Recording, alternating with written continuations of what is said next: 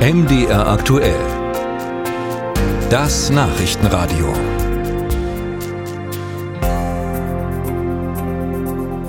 Es hat so seinen Charme und klingt erstmal ziemlich positiv. Menschen übernehmen Verantwortung füreinander.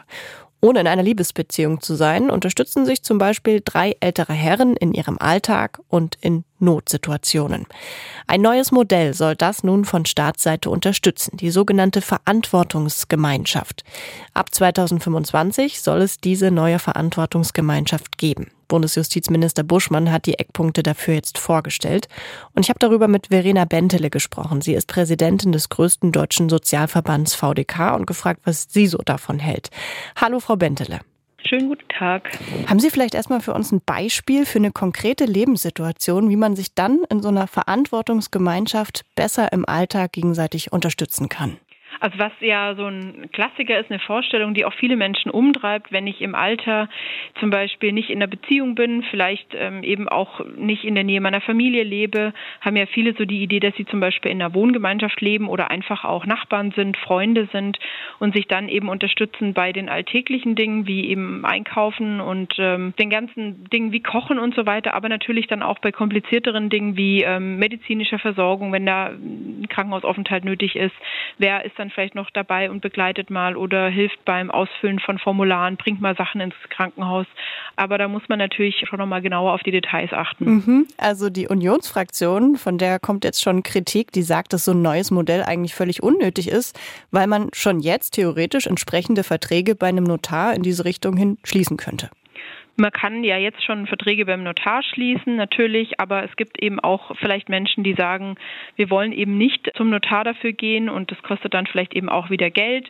Wir wollen das informeller regeln oder eben auch von einem von einer Behörde, die uns dann eben nicht ein hohes Honorar dafür abverlangt. Also da gibt es ja verschiedene Gründe.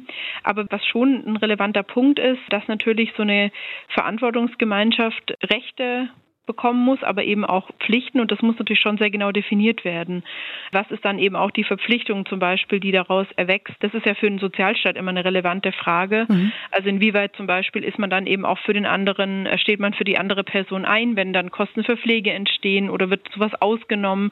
Also die Schwierigkeit ein bisschen, will ich sagen, bei diesem ganzen Konstrukt sein wird und bleiben wird, welche Bereiche schließt es ein, wo endet dann eben auch am Ende die Verantwortung, die dann die andere Person hat und wie kann man eben das Ganze schon auch noch so wirklich regeln, dass das nicht für den Sozialstaat unübersichtlich wird. Und es besteht ja vielleicht auch die Gefahr, dass der Staat sich hier so ein Stück weit dann aus der Verantwortung nimmt, weil eben Privatpersonen füreinander einstehen und eben diese Pflichten, die Sie angesprochen haben, dann auch wahrnehmen müssten.